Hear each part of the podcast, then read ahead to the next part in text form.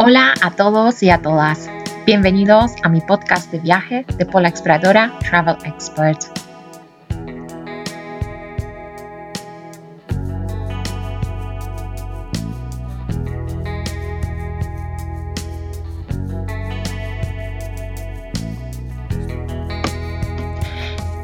Este es mi segundo episodio de mi podcast de viaje y entrevistas viajeras.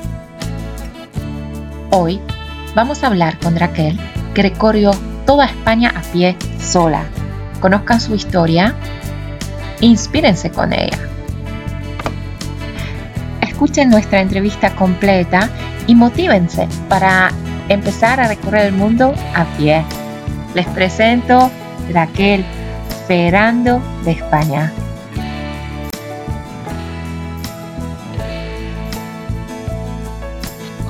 Quería agradecerte primero, quería agradecerte por tu tiempo, ¿eh? por tu tiempo, disposición. Eh, me gustaría conocer tu aventura de recorrer toda España a pie. ¿eh? Sí, bueno, lo primero, muchas gracias a ti, o sea, gracias a ti por, por, por, pedirme que esté, porque vamos, me parece maravilloso. Además, todas las mujeres que he visto que, que, participan contigo son brutales. Tú eres brutal, o sea, ah, vamos. Va, yo no. No, sí, sí, sí, sí, sí, sí. Así que nada, encantadísima de estar por aquí y de contarte mis cosas.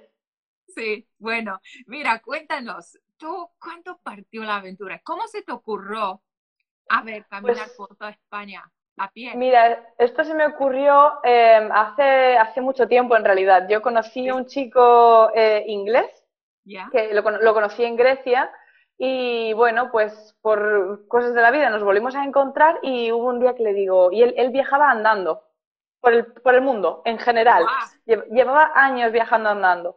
Y yo le dije, le dije, pues sabes qué, estoy pensando en hacer el Camino de Santiago desde Alicante. Eh, digo, ¿sabes qué pasa? Que me parece que va a ser como muy feo, muy marrón, muy árido. Y me dice, fíjate cómo es el ser humano, que todo el mundo quiere viajar y ver grandes paisajes, pero saltarse las partes feas. Y fue como, ¡Ah! tienes razón.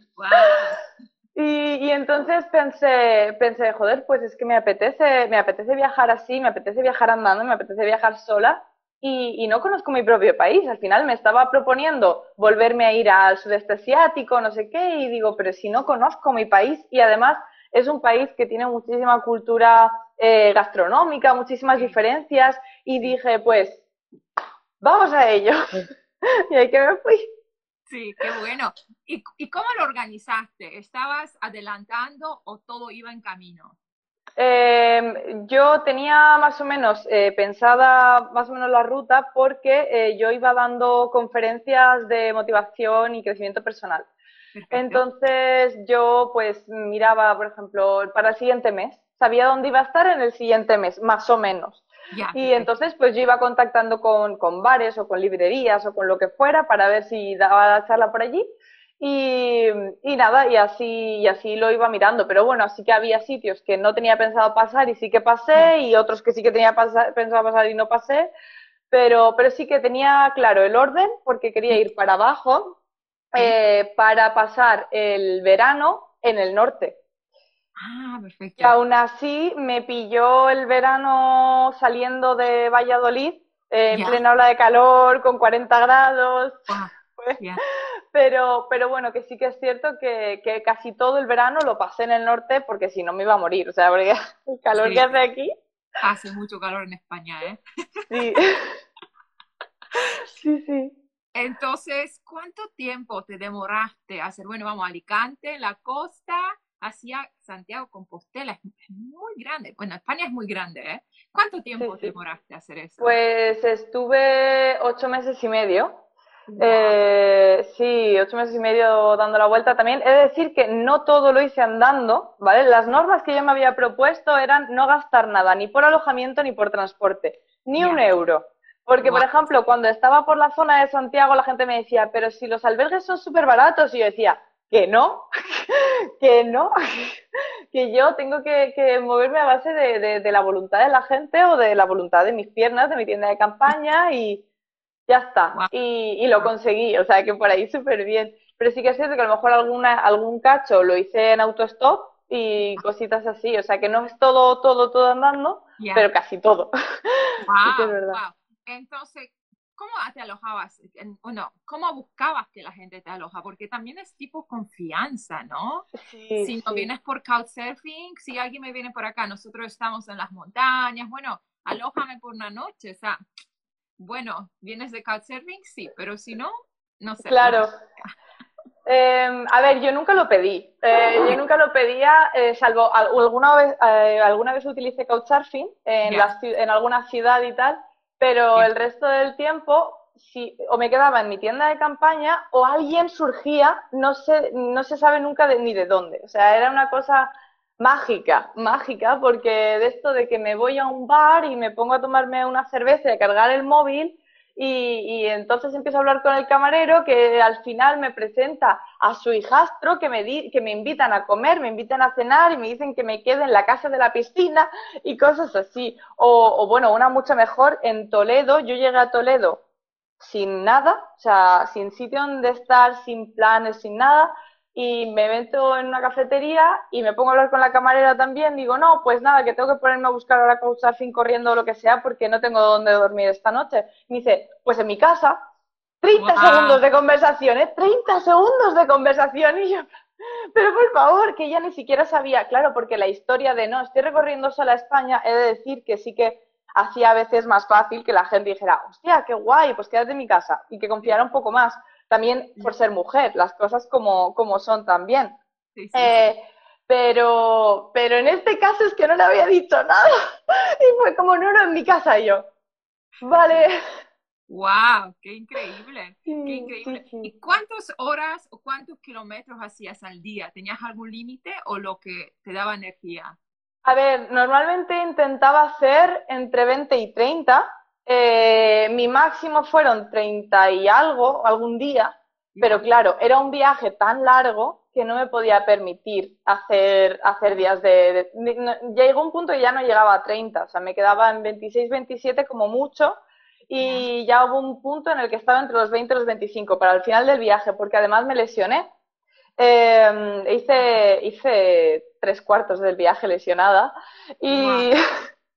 Eh, porque yo soy muy cabezona, yo dije que iba a terminar y yo termino, pero sí que es cierto que tengo una, que es algo que se ve que ya tenía de antes, pero se empeoró, que es el síndrome de impingement, que es básicamente que el hueso de la cadera me pinza eh, cosas en la cadera, me las pinza. Ah. Y, y claro, normalmente no causa problemas a la gente porque lo tienen muchas personas.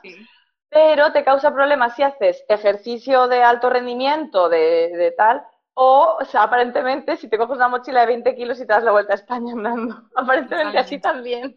Totalmente. Así. ¿Y cómo sigue la lección ahora? Pues ya cuando terminaste. Pues terminé en noviembre del año pasado y a finales de noviembre y ha sido, ha sido raro volver, pero, pero está bien. O sea, echaba de menos tener un hogar, eso sí que es verdad. Te echaba de menos un poco tener eh, tener un techo y, cierta rutina. Al final se echa de menos un poco. Em, pero, pero ha estado muy bien y de hecho ahora con todo el tema del confinamiento y todo eso, la gente me decía, pero Raquel, tú que has estado nueve meses fuera de tu casa, sola, ahora, ahora tienes que volver loca y yo, pues mira, no, pero porque realmente lo difícil de estar por ahí viajando era la soledad. O sea, la soledad extrema. Y como yo ya había lidiado con ello, pues fue como, ya. Pues ya está, un poco más, un poco menos. Sí, sí. Yo creo que el tuyo es diferente porque, bueno, yo viajé también mucho tiempo de mochilera, pero me quedaba en los hostales. Entonces es diferente porque tú, quieres o no quieres, hay gente. ¿Cierto? Siempre. Entonces, realmente ya te agobias porque ya quieres estar solo, pero obviamente la pieza sola, individual, cuesta mucho más que compartida con 15 personas. Entonces, obviamente, siempre tomas el hostal. Pero lo tuyo era diferente porque tú ibas por los bosques, por lo que he visto, ¿no? Caminos así rurales, sola, no había nadie, ni puras flores y no sé qué más. Nada, no, no, había, había días que no me cruzaba con nadie. O sea, hubo una vez que fue durante cinco días. Cinco días sin ver a nadie, sin poder comprarme comida ni nada. O sea, fue, fue horrible, fue horrible. Y, y era una necesidad de hablar, de decirme, por favor, alguien. Eh, una cosa muy loca, muy loca, muy loca. Pero bueno, pero la verdad es que es eso, que es, es diferente. Y, y, luego cuando, por ejemplo, en algún momento me quedaba en alguna casa con gente, lo que se decía, uff, ¡ay, cuánta gente! Me, Sentía, me sentía muy rara porque echaba de menos mi hogar, que era mi, mis cuatro telas de la tienda de campaña, ¿sabes? Que sabes dónde tienes todo, no molestas a nadie, estás ahí a tu rollo. Pero claro, por ejemplo, lo de acampar, mucha gente también, tal, y no te daba miedo y decía, pero si estaba más a gusto que nada. O sea, alguna vez estuve, estuve, me sentí insegura, pero muy pocas veces, de, de estar en la tienda y decir, ay, qué miedo. Dos veces creo contadas. No, no. ¿Y cómo te buscabas caminos? Porque por lo que vi, yo tú caminabas en los bosques, pero tú la diseñabas la ruta o nada más la seguías? Eh, no, no, yo, a ver, dependía, porque a veces iba, eh, fui por mucha carretera, o sea, comí una, una barbaridad de carretera, porque a veces tenía un tiempo, porque si yo tenía una charla X día, yo tenía que intentar llegar para esa fecha. Entonces, a veces según los kilómetros, pues o podía coger una, una ruta eh, que me podía marcar Wikileaks, por ejemplo, andando, ¿no? Eh, o si no, tenía que coger Google Maps, que no reconoce esos caminos y te manda por la carretera nacional. Y ahí que me iba yo por la carretera nacional. Eh, pero, por ejemplo, hubo una vez, que creo que es, además, una de las veces que te estás refiriendo, que es que hubo, que, que terminé en mitad de una montaña que, me, que, que yo que pensé que me moría. O sea, de verdad, o sea, yo ese día dije, ya, o sea, me he querido hacer la valiente y darme una vuelta a España, pero me muero aquí. O sea, mi, mi viaje termina aquí. Y, y aquello fue Google, que me marcaba un camino que luego, que eso no era un camino ni era, ni era nada, o sea, por ahí no había pasado nadie. Que luego cuando por fin llegué a bajar a un pueblo, eh, había telarañas en el camino así de grandes. Que eso, o sea, que por ahí no, que no se pasa. Horrible, pero, pero bueno, que a veces, pues eso era a lo que te arriesgabas a veces también. O también cuando estaba en la zona del Camino de Santiago, a veces podía coger zonas de Camino de Santiago porque era más bonito, más largo, pero más bonito. ah, entonces tú intentabas no tomar el Camino de Santiago. No, no, yo lo tomaba o no lo tomaba, dependía del día, porque había veces que si iba con más prisa, cogía la carretera, y si iba con menos prisa, dependía de si quería socializar o no.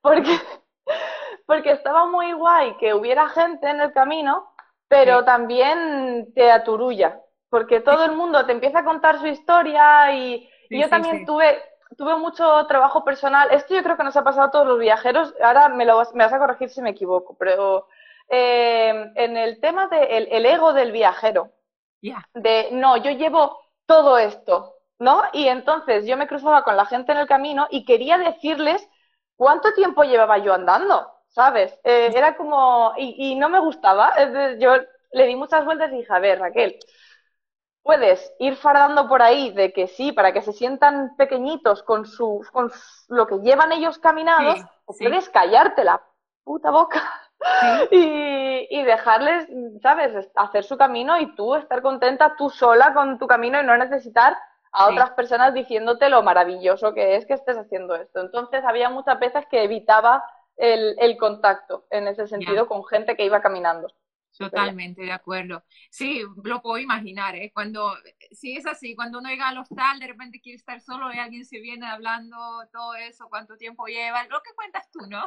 Cuántos paisajes. Sí, es, a veces es como que uno ya no quiere escuchar eso porque ya lo había escuchado mil veces, ¿no? Claro, claro. Si es que parece que no, porque dices, Buah, siempre es algo nuevo y al final es como, no, no, mentira. Y encima, ya lo sabes tú, que te terminas cansando de tu propia historia.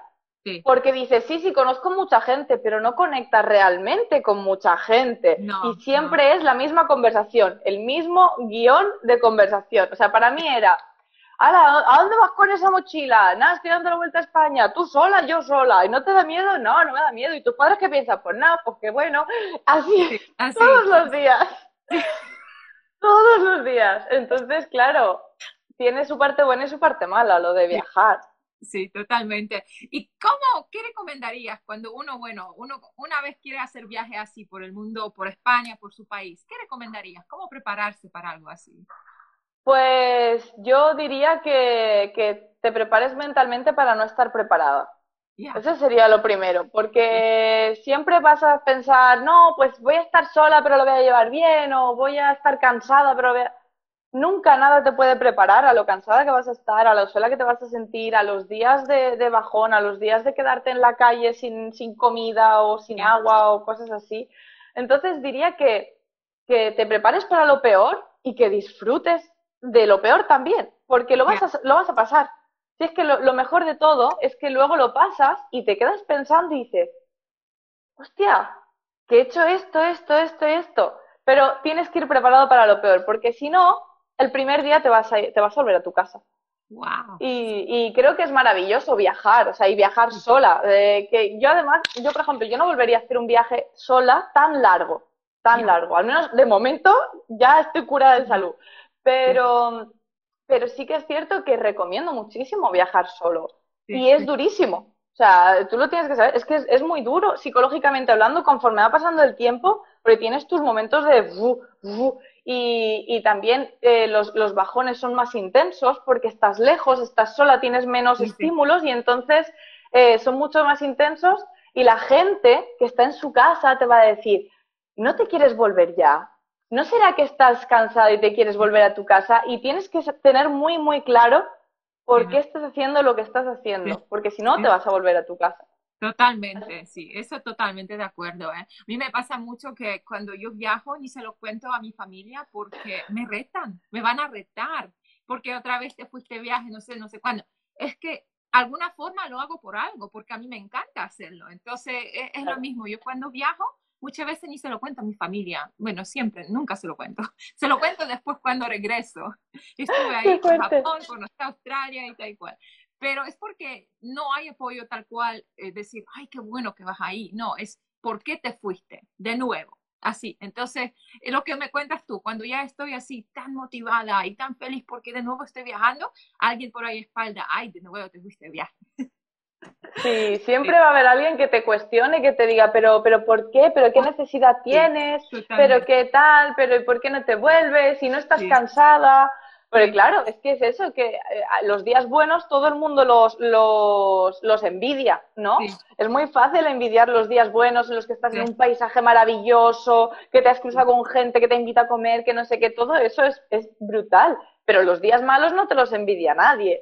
Eh, y, pero están ahí, es como la vida misma. Entonces es un poco el este de, bueno, pues prepárate para esos días malos, malos, malos, malos. Ten muy claro el por qué lo estás haciendo para resistir tú y para resistir a los ataques de la gente en la que tú a lo mejor te intentas apoyar de llamar y decir, oye, estoy teniendo un día fatal, me he quedado sin casa, me he quedado no sé qué, hay una tormenta, y, y que en lugar de decirte, venga, que tú puedes, párate cinco segundos y piensa en una solución, te van a decir, pues igual te tienes que volver a tu casa, igual esto es una señal del universo para que te vuelvas a casa. Entonces tienes que tenerlo como súper claro, el por qué, porque si no, te, te vuelves y te quedas a media. Eh, o sea, además es que he conocido a mucha gente que, o sea, conocí, por ejemplo, un chico que se quería hacer la vuelta a España, pero en bici, y venía de Barcelona, lo conocí en Alicante y le dije, pero, pero ¿por qué lo haces? O sea, ¿por qué me dijo, no, me apetece? Y fue como, duró dos semanas, dos semanas más, y se volvió a su casa. Claro, porque no, si no, no tienes un porqué claro, los días malos pueden contigo, la soledad puede contigo, el cansancio puede contigo, cuando se te rompe algo. Totalmente, sí, totalmente. Y cuéntanos tus eh, charlas motiva de, hacías charlas de motivación, ¿cierto? Sí. ¿Y qué tal? ¿Dónde las hacías? ¿Cómo arreglabas todo eso? Porque, bueno, tú llevas mucha historia cuando caminas, entonces yo creo que cuando vienes a un lugar y cuentas tu historia, ¿no? ¿Cómo reaccionaba la gente? ¿Qué te decía? Eh, la gente siempre, eh, sí que es cierto que había mucha gente que, envidiaba el, este de viajar, pero, pero mucha gente decía, yo no lo haría nunca jamás. Pero bueno, en mis charlas, por ejemplo, realmente eh, hablaba mucho menos del viaje y más de, de lo que eso representa en, en, la vida diaria, porque yo hablo básicamente de una felicidad realista. Porque yo creo que hay mucha, en, en el mundo de la motivación, del coaching, yo no soy coach, pero en el mundo de, de así, eh, como que la gente va muy eh, de, sé feliz y sé positivo todo el tiempo y todo es genial y maravilloso y de color de rosa. Y yo no soy así porque creo que la vida no es así.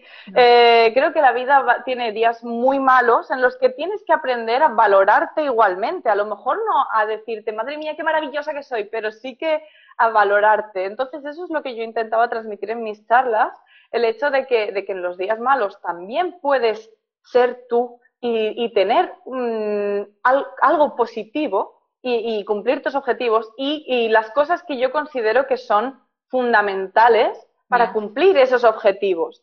Que para mí son eh, el qué, obviamente el qué es el objetivo, es tenerlo súper claro, eh, el cómo, que es, en realidad es que no hay un cómo, que es que todos los días tienes que hacer algo dirigiéndote hacia ese objetivo. No, no, que, no que sepas toda la, ruta que tienes que seguir, sino qué tengo que hacer mañana y qué tengo que hacer hoy. Ya está, hasta ahí.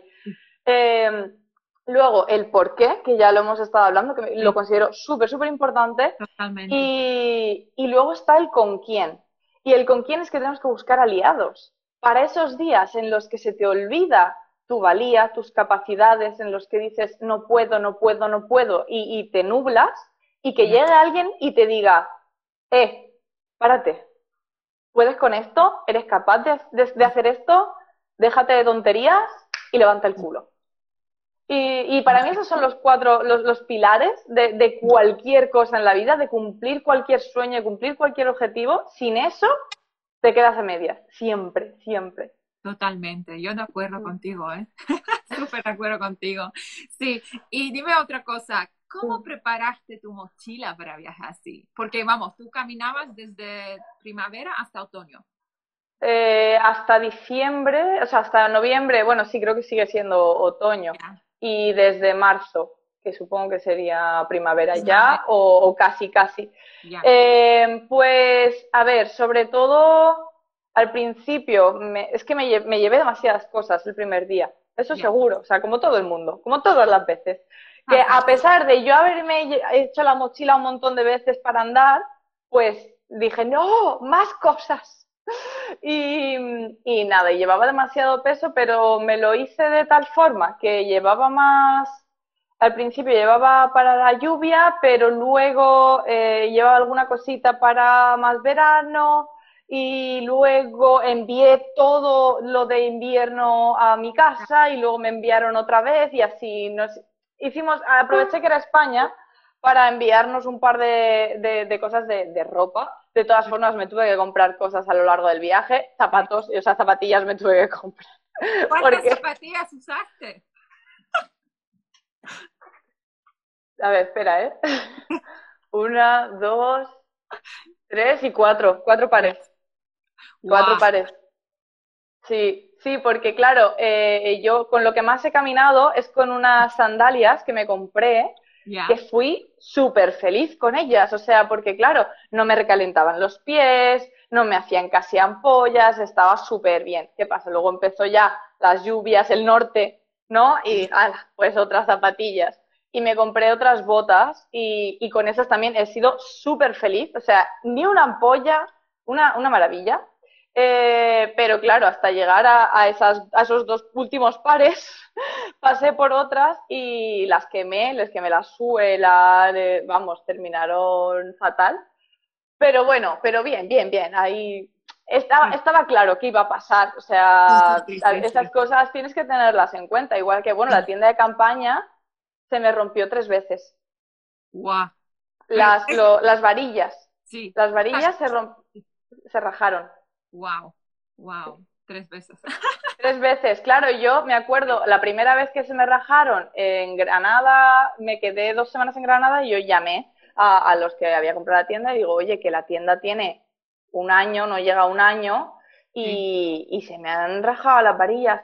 Ah, pues mira, nos las envías y ya cuando nosotros vemos si entra en la garantía y te enviamos otras nuevas. Y digo, no, no, mira, que me da igual pagarlas, que si me quitas las varillas me quedo sin casa. O sea, ahora mismo puedo hacerme un apaño. Sin ellas no hay apaño. Así que, y, ya, y dijo, vale, vale, vale. Y me las envió y luego yo les enviaba las rotas. Menos mal, la verdad es que he de decir que se portaron súper bien conmigo, pero al principio fue como, no nos estamos entendiendo. Wow. Sí, sí. Mira, ¿tienes alguna recomendación, otra, algo que se te ocurre, alguna persona que sí está planeando hacer viajes así? Pues es que la persona que conozco que más viaja no, no está en las redes, que es el chico aquel que sigue, sigue caminando por el mundo. Em, pero bueno, pero conozco, a ver, por ejemplo, conozco una mujer que es maravillosa, que no hace viajes largos, pero sí hace viajes solo, sola de montaña, que suelen ser tres meses o cosas así, que se llama Anina, Anina Anyway.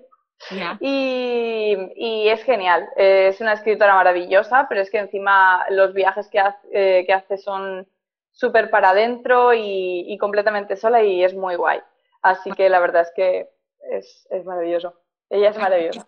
Alguien dice, Valenti dice, hola Raquel, eres una campeona. Tuve la ocasión de conocerte y acercarte a tu nuevo destino. Me quedé anonadando y tu fortaleza energía. Gran ejemplo para muchos. Cuídate, besos. Mira. Ah, sí, Valentín me llevó en coche. Hubo un día que sí, me puse a hacer autostop y me recogió. Y aquí es una de las personas con las que sigo, sigo por ahí en contacto. Es muy guay. Sí, es que era muy guay cuando me, cuando la gente que, me cogía en autostop o qué tal, que al final eh, es, era muy guay, porque había veces que a lo mejor no hay conversación o tal, pero hay otras que oye, te puedes hablar y todo muy igual. Estuvo muy bien. Muchas gracias, Valentín. Súper. Bueno, Raquel, eh, yo quiero agradecerte muchísimo por tu tiempo, eh, por tus aventuras. Eres una persona increíble, maravillosa. Me encantó conocerte. Eh. Lo mismo te digo. Muchísimas gracias a ti. Ese video voy a intentar subir a Instagram, pero pasa que algo pasa con Instagram. Algo pasa. Está haciendo cambios y a mí tampoco me dejó eh, el último que yo quise subir. Veremos, vamos a intentarlo. veremos, ¿eh? Bueno, muchas gracias y estamos en contacto, ¿eh? Muy bien, muchísimas gracias a ti. Si alguien quiera conocer o viajar a pie, bueno, se contacta contigo, ¿eh? Sí. porque yo creo que viajar a pie será nueva, bueno, forma de viajar, porque vamos, si no vamos a poder ahora viajar con aviones, con coches, no sé qué, con barcos, con cruceros, nos queda a pie. Sí, oye, pues viajar a pie está muy, está muy bien, es muy lento, pero, pero es muy, te hace, te hace conectar con una parte de ti bastante que no, no, la conoces, no, no, no te la esperas, yo qué sé, ves. Eh, en, en Castilla, por ejemplo, aquí en las Castillas eran calles rectas durante tres días andé recto, ni una curva, tres días. Y tú ahí dices, venga, Puedes, pero al final, o sea, te quieres volver loco, pero es, y querer volverte loco, pero no volverte loco, es una maravilla. Entonces yo recomiendo que os mováis andando un poquito. ¿Es Castilla-La Mancha, por ahí? Por Castilla y fue en León, en Castilla y ah, León. En Castilla-La Mancha creo que también, pero en Castilla y León fue donde estuve tres días caminando recto. Recto y recto y recto. Yo, yo conozco Castilla-La Mancha porque hace 10 años, digamos, la universidad estudié en, en Ciudad Real. Ah, qué guay. Sí, sí, sí. Alguien tiene pregunta, ¿cómo te sentiste cuando saliste por primera vez? Bueno, tú saliste de la casa, cerraste la puerta y ya, voy. Y ala, sí, eh, era, era, era muy curioso porque, claro, yo durante el primer día, bueno, los primeros días en general, yo estaba a una llamada de teléfono de, oye, mamá, ven, ven a buscarme. o, claro, porque tú andas durante dos, tres días, pero en realidad que son eh, 20, 30, 60 kilómetros, sabes que estás, estás muy cerca. Y era muy raro, pero sí que es cierto que yo estaba por ahí caminando y era como, oh Dios mío, que me he ido, me he ido, me he ido, me he ido. en plan, que ya no vuelvo en, nueve meses, que, que, no vuelvo en nueve meses, que, que estoy sola. Que... Y era una sensación muy bruta, pero muy maravillosa de, de decir, Buah, es que lo estoy haciendo, estoy ante algo grande y estoy ante algo que yo quería hacer, que me he propuesto y me he ido. Y los primeros días fueron complicados en eh, psicológicamente por eso, por estar tan cerca, pero maravillosos, porque los disfrutas el triple. Súper, súper, qué bueno. Bueno, si no hay más preguntas, no, no. Bueno, otra vez te agradezco muchísimo ¿eh? por tu tiempo. Gracias. Excelente entrevista, me encantó, me encantó conocer tu aventura, tu personalidad total. Muchas gracias. Gracias. ¿eh? Y cuando vienes a Polonia o China, yo vivo en China, Eh, ah. bienvenida, ¿eh? Qué guay, pues muchísimas gracias. Oye, yo si vienes a Alicante, aquí tienes un hogar. Totalmente, totalmente. Gracias a estas entrevistas que estoy haciendo he conocido mucha gente de Alicante, ¿eh? Sí. Sí, sí. Qué guay. Joder. me encanta. Yo sí estuve en Alicante hace muchos años, hace 10 años. Yo conozco bien España, sí, sí. Ah, sí. Qué guay, qué guay. pues, pues nada, si vienes por aquí, ya sabes dónde encontrarme. Listo, listo. Bueno, muchas gracias y voy a intentar subir la entrevista, ¿eh? Muy bien. que se pruebe. Ya. Vale, venga, chao. Adiós, adiós. Muchas gracias a todos los que estaban escuchando mi entrevista con Raquel Ferrando de España del blog raquelferrando.es, que recorrió España sola a pie. Les invito a ver siguientes aventuras, siguientes entrevistas eh, en este podcast de viaje de Pola Exploradora. Les saludo y les deseo un hermoso día. Adiós.